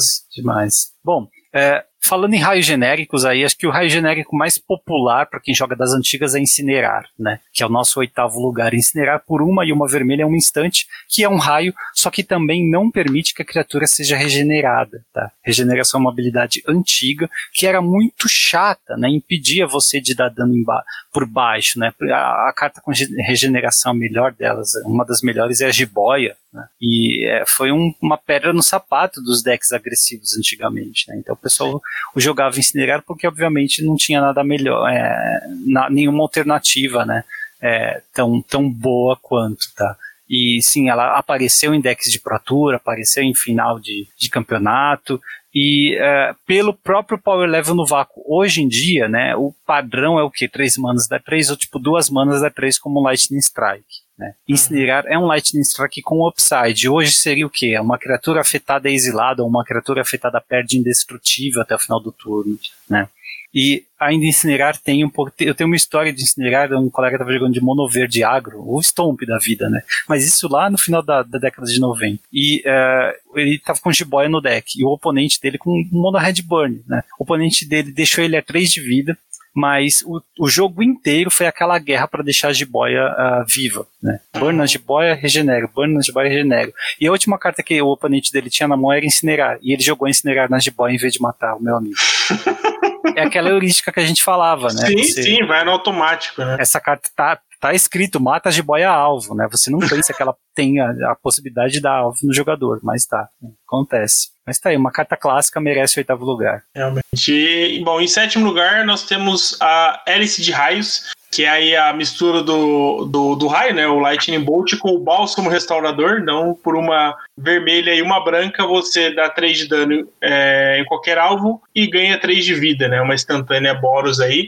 É uma carta clássica aí de, de decks de burn também atualmente, né? Todas as, as versões que não são mono-red é, se valem do Lightning Helix, exatamente porque você consegue né, remover ou dar dano no seu oponente e ainda recuperar 3 de vida, principalmente no Modern, né, que a gente acabou de comentar, com uma base de mana é, afeta bastante né, os seus pontos de vida. Então você poder recuperar aí é, ajuda bastante. Bem e ela tem um efeito engraçado, né? Porque ela causa dano e te recupera a vida, o que é bem bacana para uma carta só, né? É linda de flavor, é uma carta ótima na Mirror Match com deck de burn, tá? E é uma carta também que, lógico, apareceu demais em torneios e ela protagonizou um dos melhores momentos, um dos melhores top decks do Magic, né? O Light. It's Lightning Helix, o pessoal virando a mesa, gritando, né? É, quem foi? foi? Foi o Nassif que protagonizou acho, essa? Eu acho que foi o Nassif. O Nassif teve o do Ultimato Cruel, não teve? É, o dele foi. Eu sempre confundo quem foi, é, mas. Com, com, certeza foi o, o, momento mais um dos momentos mais icônicos das transmissões de Magic, né? Quando teve o top deck na hélice de raios para vencer o que era um Pro Tour ali, eu acho. Eu acho que. Bom, agora já, já me confundiu. Você falou do Nassif, eu já pensei no. no é, já não tenho certeza mais. É, mas vamos lá, sexto lugar aí, aproximando do top 5, sexto lugar é para variar os efeitos, né? Em vez de ser raios genéricos, nós colocamos aqui piroclasma, cara. Uma e uma vermelha feitiço causa 2 de dano em todas as criaturas. Tá? Essa carta é um monstro qualquer versão alternativa dela que seja comum joga Pauper, tá? É um sweeper vermelho, é o melhor sweeper vermelho que tem, já apareceu em campeonatos, em decks fortes também. É uma carta que, é, quando volta como incomum, ela ajuda bastante a, a definir o standard, né? Então, com certeza, né, pela, até pela variedade de efeitos aí que a gente quer promover, um sweeper tem que estar tá aqui presente. Nada melhor do que o Piroclasma, que é o melhor vermelho. Realmente é uma carta bem, bem icônica aí para esse tipo de, de mágica. E falando em ser icônica, nada mais justo do que o nosso quinto lugar aí ser a Fireball, né? A bola de fogo. É, essa carta tão clássica aí que hoje dá até é, nome para um, um gigante da, da, produção de conteúdo de Magic, né? A Channel Fireball. é, é, já com esse combo, né? É, o Channel e a Fireball. É, na verdade, é uma forma de te representar todas as mágicas que, que tem um X, né? Você paga X e causa mais dano aí, como Benefire, Tocha de Kervek, Bonfire of Damage, Devil's Play e tal. Né? Por mais que ela seja um pouquinho mais complicada, né, MP? Que você precisa pagar um a mais aí para cada alvo. Sim, além do le lembra das versões de uma custa X e Y. É. é. É, você tinha que fazer uma continha aqui para poder, né, escolher os alvos e tal. Eu lembro de de vários erros clássicos aí de, de matemática é, quando eu comecei a, usar, quando eu vi a galera usando essa carta, realmente atrapalhava um pouco. Hoje em dia é um pouco mais, mais fácil. Mas é o efeito clássico aí do, do Magic, a carta em si também é, é bem clássica. Eu acho que é, fica bem aí no, no, quinto lugar, uma mágica que é, hoje acaba não vendo tanto, não tem tanto espaço, né? Tipo de mágica, mas em todos os formatos que ela foi válida, ela sempre marcou presença. Né? Isso aí, né? É, qualquer mágica de X, né? Quando vem, quando ela é boa, né? Quando tem algum upside ainda, ela acaba aparecendo aí um pouquinho no standard, né? E é claro, lembra-se, ela estava presente no deck campeão mundial, né? Tinha o combo da Canal Bola de Fogo ali com Black Lotus no turno 1, né? Então a gente lembra aí dessas mágicas de X com carinho, sim. Tá? Quarto lugar aqui é um raio genérico, tá? E é, é o, um dos raios genéricos mais jogados, que é o Rift Bolt. Tá? Por duas e uma vermelha e um feitiço, causa 3 de dano, mas você pode suspender por uma vermelha. Tá? Então ele acaba sendo um raio, né? acaba até sendo jogado fora da fase principal, apesar de ser um feitiço na maioria das vezes. Tá? Uh, e é, é, um dos melhores raios genéricos já lançados. Sim, é, o efeito dele é, é, similar, né? E aí o fato de você poder fazer o, ele pelo, pelo suspender é, em, em, todos os decks que, que, que, ela, que ela pode jogar, né, que ela é permitida, o fato de, de você castar ela pelo suspender um pouco é, influencia, né?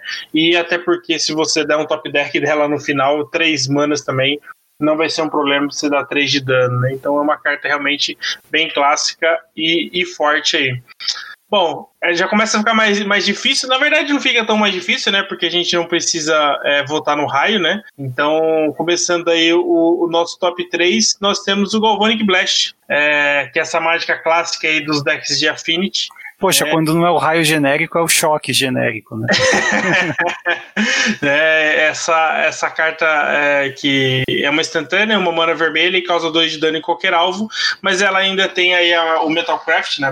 Maestria por metais. É, se você tiver três ou mais é, artefatos, ela vai causar 4 de dano ao invés de 2. Ou seja, é melhor do que um choque. Né? Melhor do Perdão, que um choque. É melhor do que um raio, né? Melhor do que um raio. Metalcraft. É. É, ela muda bastante a matemática né, do, do da questão de, de 3 para 4 é uma diferença é, substancial, né? Porque em vez de você precisar de 7 mágicas, você precisa de 5, por exemplo, né? De, Sim. De, desse tipo para conseguir matar seu oponente, mas ela é, é, é, essa dependência aí dos artefatos faz com que ela é, seja um ótimo burn que não joga nos decks de, de burn, né? É, no, no, no, vácuo, o choque é uma boa carta já, né? Uma mana 2 de dano é válido, como instantânea, tá? Agora, lógico, você quando pode construir um deck com uma densidade alta de artefatos para poder utilizar o Metalcraft, né? A carta ficar uma mana 4 de dano é absurdo, né? Considerando aí que 4 de dano é o quê? 20% da sua vida, tá? Uhum. É realmente forte demais por uma única mana e com velocidade instantânea, tá? Exatamente. Então é o melhor é, choque barra é, 4 de dano genéricos aí que a gente tem e joga demais no Pauper, né? Sim, sim, o Boros Monarca adora ela. Quando você tinha Affinity no, no Modern, essa carta também estava bem presente, tá? Sim. Era bem comum ver. No Modern, eu acredito que ela, que ela faz até mais diferença, né? Como a gente falou da base de mana, o, os danos, é, os pontos de vida diminuem bem mais rápido, né? Então, às vezes, só as quatro dela já vai ser o suficiente para matar seu oponente. É verdade, bem lembrado. Segundo lugar, então, vem um 4 de dano, que é sempre 4 de dano, só que no custa zero manas ali, é explosão de fogo. Tá? Na verdade custa 6 manas para castar, só que normalmente você vai castar sacrificando é, duas montanhas, que é o custo alternativo, né? E aí dá 4 de dano em qualquer alvo. Essa carta é, ela é absurda de boa, tá? Há anos, perdão, há décadas, ela vem dando aos jogadores de casuais ou de legacy ou até de, de pauper é, uma forma de ter aquele alcance, de ter os últimos pontos de dano né, que faltam para é, ganhar a partida. Tá? Muitas vezes você zera a sua mão ali, você gasta recursos para destruir criatura e tal, e você precisa de um dano que é um pouquinho a mais do que um raio pode dar, né? Até porque a conta não fecha muitas vezes, né? Raio é incrementos de 3 em 3, né? Você não pode ter apenas raio genérico. Então a explosão de fogo vem aí para completar qualquer dano que, que falte, tá? Baita carta, custa zero manas, novamente, né? Qualquer coisa que custa zero manas, né? Normalmente é quebrada, quebra o jogo, tá? É, acho que a gente não vai ver um relançamento dessa carta no Standard, por exemplo, porque pode quebrar facilmente. E é curioso também porque coloca uma restrição de deck build, né? Será que você quer quatro cópias dela no main deck? É, Mas realmente. você quer num deck de burn, provavelmente porque a carta faz diferença, assim. Você quer comprar pelo menos uma ao longo da sua partida. Sim, é, você não, é uma carta clássica, é, é no- por exemplo, no, no, no Burn Pauper, é, a única discussão é se você usa três ou quatro cópias, mas mesmo num deck que às vezes joga com 17 terrenos e normalmente você vai sacrificar duas montanhas para poder é, caçar essa daí, é, o Fire Blast é, é muito útil, né? Então, assim, quatro, como a gente falou de Galvanic Blast, o- se pagar uma mana para dar 4 de dano já é bom, não pagar nenhuma para dar 4 de dano é sensacional, né? Mas esse é só o segundo lugar, o que pode ser melhor do que isso ali? É, se raio é unanimidade, é, o segundo lugar também é unanimidade, né? Chain Light, Primeiro, o primeiro. o primeiro lugar, né? o virtual, o primeiro lugar, Chain Lightning aí. É, é basicamente a mesma coisa que o raio, né? Porém, velocidade de feitiço, é, causa 3 pontos de dano e ainda tem aí o. o pode ser um, um drawback ou um upside, depende da É situação. verdade.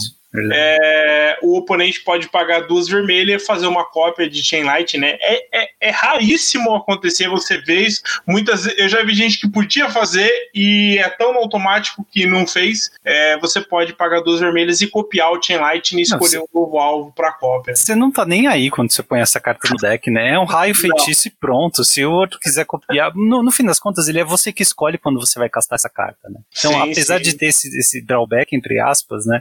é, você pode criar a situação perfeita pra jogar. Então acaba sendo um raio como feitiço. E assim, pode- é muito pior do que raio, é, porque o raio é instante. É, tá? A diferença entre feitiço e instante para uma mágica de dano direto é bem grande.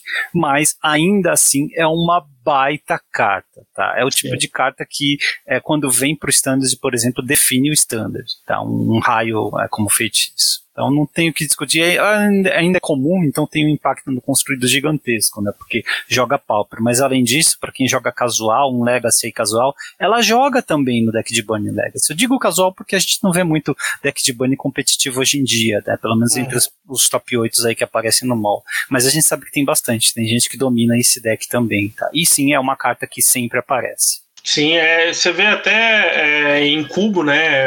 Essa, ca- o Chain Lightning jogando e ela tem o seu valor, né? Por mais que a gente sabe que no cubo ali, cubo Vintage ou Legacy, é, o, o power level é muito alto, mas o fato de ser uma mana vermelha e, e causar 3 pontos de dano em qualquer alvo é muito relevante, porque ela vai lidar com Planeswalker, ela vai lidar com, com criaturas relevantes para turnos iniciais e, obviamente, pode ser um finisher, né? Então, Sim. é uma carta que sempre tem o seu valor e, e, e vai jogar eternamente nos formatos onde ela é válida. Né? Isso aí, isso termina o top 10. Agora uma pergunta pra você ali. É, o Galvanic Blast pra você é o melhor choque alternativo?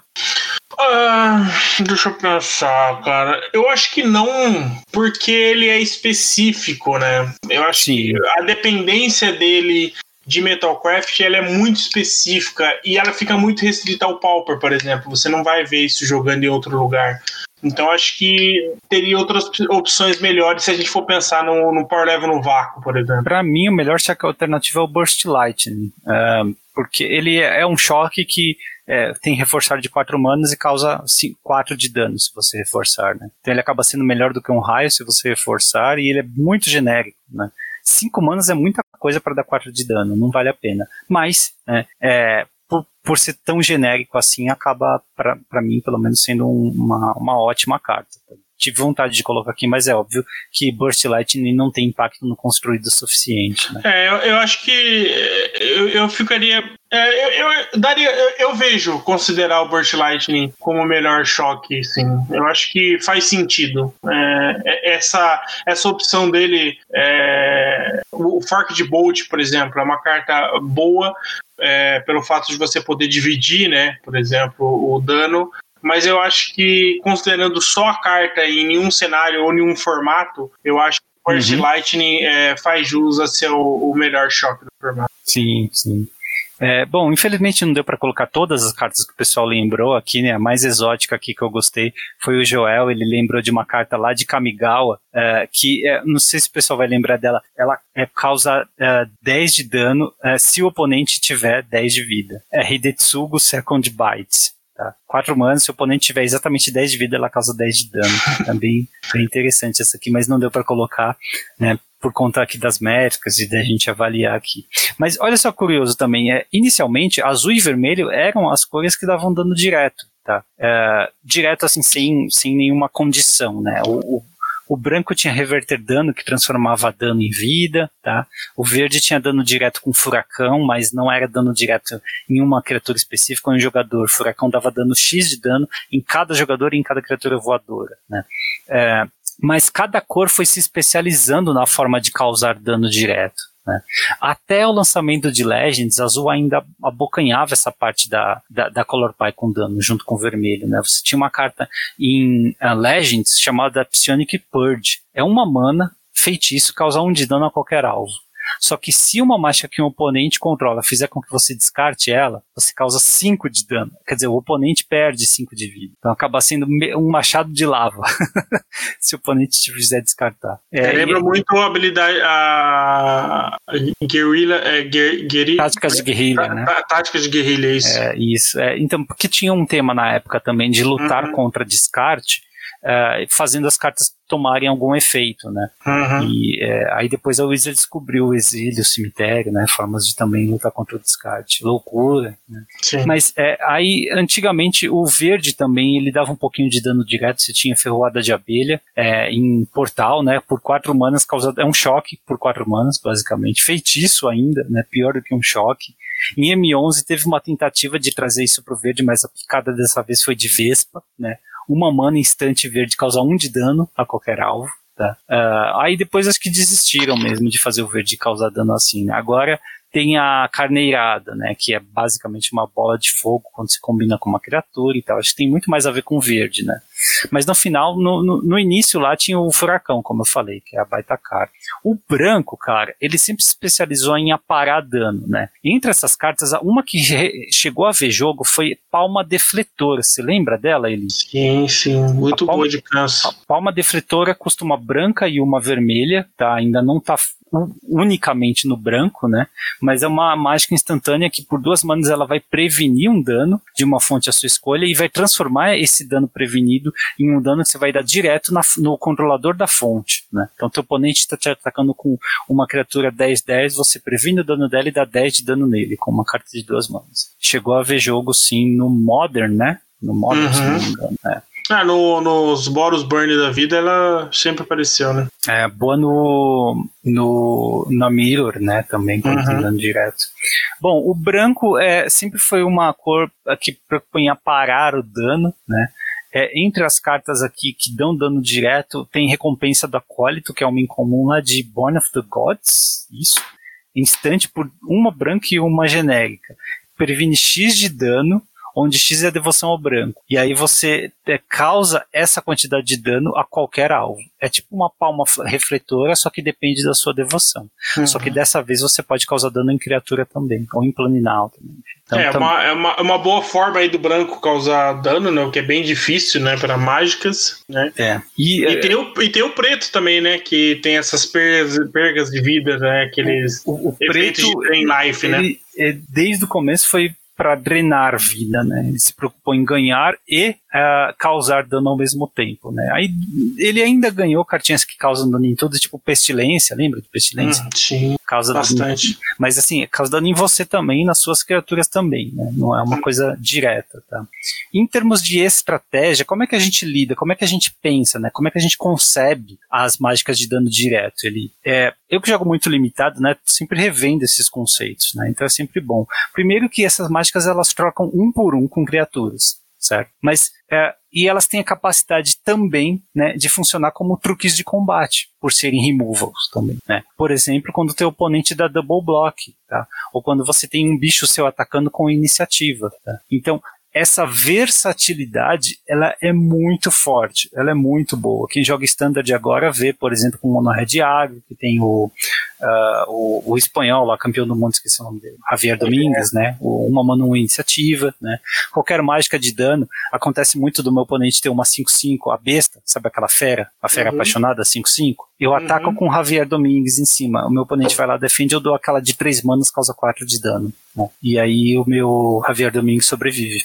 Então, por quê? Porque ele tem iniciativa, combina com dano. Né? E essa versatilidade de também poder ter esse, dar esse alcance para os decks vermelhos, né? Porque muitas vezes você constrói o deck baseado em bicho, certo? Vou baixar bicho e vou causar dano com, com bicho. Só que aí falta, quando o teu oponente tá com deck ali mid-range, né? Quando você tá ali, deixa o teu oponente a 5, 8 de vida, falta esse alcance final.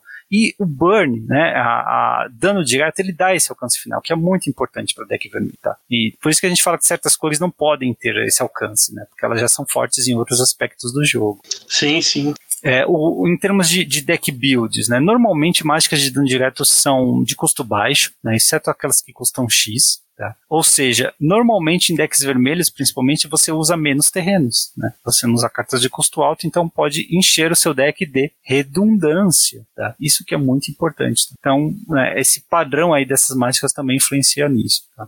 E tem uma brincadeira que a gente faz quando aprende a jogar com deck de queima, né? Que é contar quanto de burn você vem na, na mão inicial. Já fez isso? Sim, já fiz bastante porque você sempre conta. É, você não conta o dano, né? Você conta quantas mágicas você precisa para poder é, é. ganhar do oponente, né? E considerando né, o que você tem para comprar, sei lá, em, em cinco draws eu vou comprar pelo menos três mágicas e aí vai ser o suficiente, cara, né? Normalmente é a conta que se faz aí. Né? É, se, se, exatamente, né? Exatamente. Isso é muito comum é, quando a gente aprende a jogar, jogar de burn. É, você abre ali a mão, dois terrenos e cinco mágicas, e se conta as mágicas assim, ah, tenho 15 de danos aqui, porque são cinco raios genéricos, né? Você fala, bom, até eu castar essas mágicas e o jogo se desenvolver, eu provavelmente vou comprar mais uns dois ou três raios genéricos. Então eu tenho dano suficiente para matar o meu oponente. Só garantido, né? Isso garantido. Se ele ganhar vida, se ele baixar um bicho que eu preciso matar, se ele anular alguma coisa, aí a gente conversa. Mas a mão tá boa porque eu já tenho dano suficiente, tá? Então é uma forma muito linear de ver o jogo, né? Ajuda bastante a prever como vai ser, tá? Mas qual a desvantagem quando você compara dano direto com criatura? Por exemplo, uma mana, raio, dá 3 de dano em qualquer alvo, tá? Não tem bicho, uma, uma mana 3-3. Mas como você compara um raio com um bear, por exemplo? Quem é que dá mais dano, um raio ou um bear? É, vai depender muito da situação, né? A circunstância onde você tem a criatura e você tem a mágica, né? Acho que isso é uma coisa que você precisa analisar, né? Porque a criatura, é, caso ela fique em campo, né, você tem essa recorrência, né? É, você dá dano recorrente, né? O Bear, ele é um choque, mas é um choque a cada turno, né? Sim. Cada turno que ele tá na mesa que ele pode atacar, ele é um choque, né? O raio não. O raio é raio uma única vez. Você vai trocar um por um vai dar três de dano. Né? Então tem essa, essa desvantagem em comparação com mágicas de criatura, com permanência, que ficam na mesa e dão esse dano recorrente tudo, toda hora, né? É, mas as criaturas normalmente elas têm um, elas causam menos dano equivalente ao custo delas. Né? O raio é uma mana dá 3 de dano, ou duas manas tem mágicas que dão 4 de dano, como o Boros Charm. Né? Criaturas não, normalmente elas se pagam um pouquinho mais ou pagam a mesma coisa para ter aquele mesma quantidade de dano, né? 3 mana 3 3 ou duas manas 3 1, né? não chega a ser tão eficiente assim. Mas é isso, né? Esse foi o top 10 Burn aí. Acho que pelo menos ali o top 5 vai ser muito difícil mudar, né? Com o tempo. Uhum, difícil. O, o que pode acontecer. Espero aí... que seja difícil, né? Ah, é, não. Aí, é que Fire tá queimando tudo, né? Então, literalmente. Literalmente. Então Fire ainda pode trazer burns melhores. Perdoe minha piada ruim, né? Mas sim. Mas é, o que pode acontecer é a gente chegar em standards que você vai ter raio, por exemplo, no standard. Isso pode acontecer de novo, né? Eu acho possível. Eu não sei se eu quero, mas eu acho possível. É, o standard fica muito né, direcionado, assim, quando você, você tem raio. O bom é porque quem não tem ainda essa carta, né, que é bem procurada, vai ter acesso, né, se, se isso acontecer. Então, sei lá. Eu espero, eu não tenho sete de raios aqui. Acho que eu tenho um raio na pasta, aquele de GP, mas eu vou. Se voltar no standard um dia, eu vou fechar um set de raio. É bom ter, né? O tipo de carta que é bom. Sim, ter. sim. É, eu tenho a versão normal, acho que eu tenho de Revised, né? Que é borda branca, e que é o que eu normalmente uso, e eu consegui fechar no último GP, eu fechei aquele aquele do GP, né? Aquele bonitão lá. O ah, normal. O foil não. Normal só. Ah, tinha que pimpar, poxa. Ah, eu sinceramente não ligo pra carta foil. Mas tá dobrando. Eu vi uns dobrados já desse raio do GP, sabia? Ah, é? É, o foil. É. Então, mais um problema, né? Você ficar sabendo onde guardar, né? Tem toda uma É, tecnologia pra você. Mais um motivo pra fugir dele. Bom, mas é isso. Quem tiver. eh, Se esquecemos de alguma coisa, quem tiver dicas aí, reclamações, pode mandar pra gente, tá? Arroba Hack do Sketch lá no Twitter. E valeu, até a próxima. Vamos pra limpeza. Bora. Tá pegando fogo, bicho! Fase final. Pra você que já está de saco cheio. Começando com a frase da semana, se eu pudesse evitar, eu evitaria, viu, ele? Mas, meu Deus, o Eduardo jogou aqui uma. ó, tá horrível, tá? a situação tá feia. Ninguém manda a frase da semana nova, eu tenho que colocar essas porcarias aqui, tá? Brincadeira, viu, Eduardo? Mas a piada é ruim mesmo, tá? Eles perguntam, por que, é importante ter uma cobra no navio? Meu Deus. Dá Responde até aí. tristeza, dá até tristeza de, de pensar nisso, mas é porque quando alguém se afoga, ela dá o bote. Meu Deus do céu. Meu Deus, a coisa tá bem feia. É. Obrigado, Edu. Continue mandando, tá? Você pode dar uma melhoradinha, dar uma, né, uma melhoradinha nisso aí, mas pode continuar mandando. Se... Que isso, Edu, mano. Abraço, Meme de velho. eleição não faltou, né? Mas a gente não, Não. não quer falar isso aqui, né? Meme de Nossa, eleição não, não, faltou. a lista já tá grande. É, vamos falar para a resposta do quiz da semana, então. Quais foram os dois primeiros planinautas é, multicoloridos lançados? Você sabe ali? Cara, eu. Um eu vou chutar que é aquele chutar. Ajane. Eu Qual? não sei se é o é o Goldmane, aquele que é Boros. É o Ajane Vingador. Isso, a Vingador Ajane. É muito Goldmane, não, é, é, é, é. Agora o outro, eu tô tentando. Eu sei que acho que ele é da mesma edição. Exatamente, da mesma edição. eu não Fragmentos de Alaria. Eu não consegui lembrar quem que é. O outro planinauta, primeiro aí, multicolorido debutante, é o Sarkhan Vol. Sarkhan. Sarkhan Vol na época em que os polinautas tinham nome e sobrenome, né? Hoje não dá mais pra colocar isso. Deu um, tem um título, né? um adjetivo junto. Mas sim, o Sarkhan Vol. É, o Sarkhan Vol que é um planinauta que foi lançado cedo, né? Mas que não é tão apelão assim. Eu- mas eu lembro quando eu vi ele, falei, nossa, isso aqui é apelão, né? Rapidinho. Ele é. Ele é o. Ele é Grix, Gru, né? ele é Gru. Gru, Gru. Gru, isso. Põe fichinha de dragão e tal. né? Mas é, é isso. O que mais? Gostou do, do top 10? Sim, sim, eu acho que é, é bacana a gente revisitar, né? Às vezes a, a galera que é, conhece Magic mais pelo Arena e às vezes não, não vê, não- não tem é, o costume de ver né, essas listas antigas e conhecer essas cartas que são tão icônicas do Magic, né? Por, porque todo, basicamente o top 10 que a gente falou são de cartas antigas, né? Não tem nada muito novo ali. Deixa eu ver, a carta mais nova que a galera pode ter visto é Boros Charme, talvez é a mais nova das que a gente falou, e Alfinetada nos Críticos, né? Que é, o, É, alfinetada. que é de, de Ravnica, né? Ah, mas também para quem joga muito tempo, para refletir sobre um pouquinho, que a gente conversa sempre depois do top 10, né? A gente conversa sobre a questão estratégica dessas cartas e onde elas estavam na Color Pie, enfim. Esse tipo de coisa também é interessante para, enfim, a- a agregar um pouquinho ao nosso repertório, né? Com certeza. Eu tava vendo aqui, algumas delas estão no cubo e dificilmente vejo sair, sair viu? Tipo, Ah, é, elas são muito fortes, né? Algumas aqui, tipo, não tem por que você não colocar num cubo, sabe? Incinerar, hélice de raios, piroclasma, é, Chain Rift Light, Bolt? Chain Lightning, o próprio raio, né? Essas cartas aí estão sempre presentes. Não tem como, ela- é- elas são fortes. é, a gente comentou bastante sobre Power Level no vácuo, né? Então, é, por exemplo, uma carta que a gente não comentou, né? Grape Shot aí, a metralha. É, tipo, é uma carta forte, ela tem um potencial muito grande, mas ela é muito específica, né? Ela, ela, precisa estar num deck que, que se valha do Storm, né? Pra você conseguir é, tirar proveito dela e, tipo, ela sozinha faz Mas, nada. poxa, a rajada quebrou até essa parte do Magic, né? É, então, é, é uma carta que ela, ela tem potencial pra ganhar sozinha. Uma É, carta que tava no meu top 10 era o comando de Colagan. Mas também é super específico. Você precisa estar jogando Uhum. com preto. É uma carta que, poxa, você escolhe dois de quatro efeitos sensacionais, né, pelo custo, mas também não se compara a eficiência de custo dessas outras cartas que nós comentamos. Sim, sim. Eu acho que, assim, é, as outras cartas, a Ch- Char, por exemplo, é uma carta instantânea que causa 3 de dano, dano a qualquer alvo e te causa 2 de dano, que normalmente não faz diferença, né? Por 3 É a. Psionic Blast do vermelho, né? É, então assim, são cartas que, que o Volcanic Fallout também é uma carta muito boa, não pode ser anulada. Flame Rift, Né? Então, assim, são cartas que são. Skullcrack. Skullcrack é uma carta fortíssima, né? Que, que dentro da, da, da mecânica de Burn ela funciona tremendamente, né? Porque é, e Skullcrack tá, tava no meu top 10 porque eu pensei que é uma carta que causa muito mais do que 3 de dano se você, quando você sim, usa ela com eficiência. Sim. Mas ela é bem específica, né? Tipo, teu oponente tem que estar tá atacando com um bicho com lifelink, eu tenho que ter jogado uma mágica de ganhar vida. Aí você joga isso, você anula o ganho de vida dele e ainda dá 3. Então você acaba dando potencialmente aí 15 de dano numa mágica. Sim, sim. É. Então, assim, é, é uma carta que o pessoal do Pauper é, sonha em ter Skullcrack como como comum, porque uma das ah. cartas mais utilizadas é, para ganho de vida hoje é o Editor Storm, né? Que aí o cara vai que lá não ganha dois ou três, ganha é, mil, né? 15, 18 de vida às é. vezes, né? E aí você conseguiria responder com o Skullcrack e anular todas as, as cópias, né?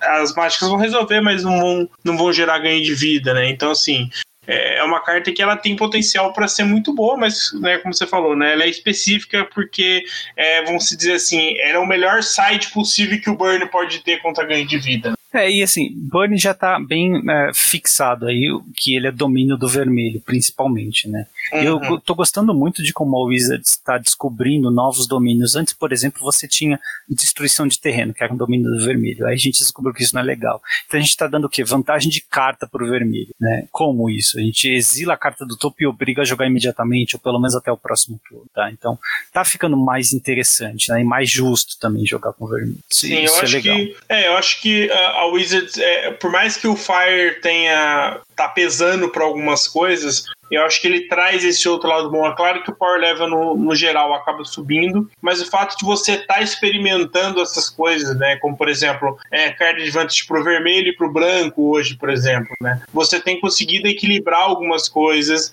E aí, com isso, você, você traz uma, uma melhoria né, para o jogo em si, porque você consegue ter resposta mais eficiente para as coisas e tal. Então, eu acho que essa, essa análise por mais que ela não esteja acompanhando algumas coisas, eu acho que em algum momento ela vai trazer um equilíbrio maior. Agora, nos últimos anos, um dos melhores bans para os diretos que eu vi foi esse da obstinação, viu? Esse de Eldraine. É, é três, três duas e uma vermelha na causa 3 de dano, mas na obstinação causa 4, né? O vermelho sempre teve essa dificuldade de encontrar a mágica perfeita que causa 4 de dano por 3 manas, né? Teve o Flame Javelin, teve Char e agora tem essa, né? Uhum. Essa é uma das melhores. E eu vejo que pessoal subestima muito jogando standard, né? Meu oponente com 7 de vida é virtualmente zero, né? Eu preciso da top deck naquele, naquela duas manas da 3, que tem reforçar, ou é, e nisso, né? E aí já era.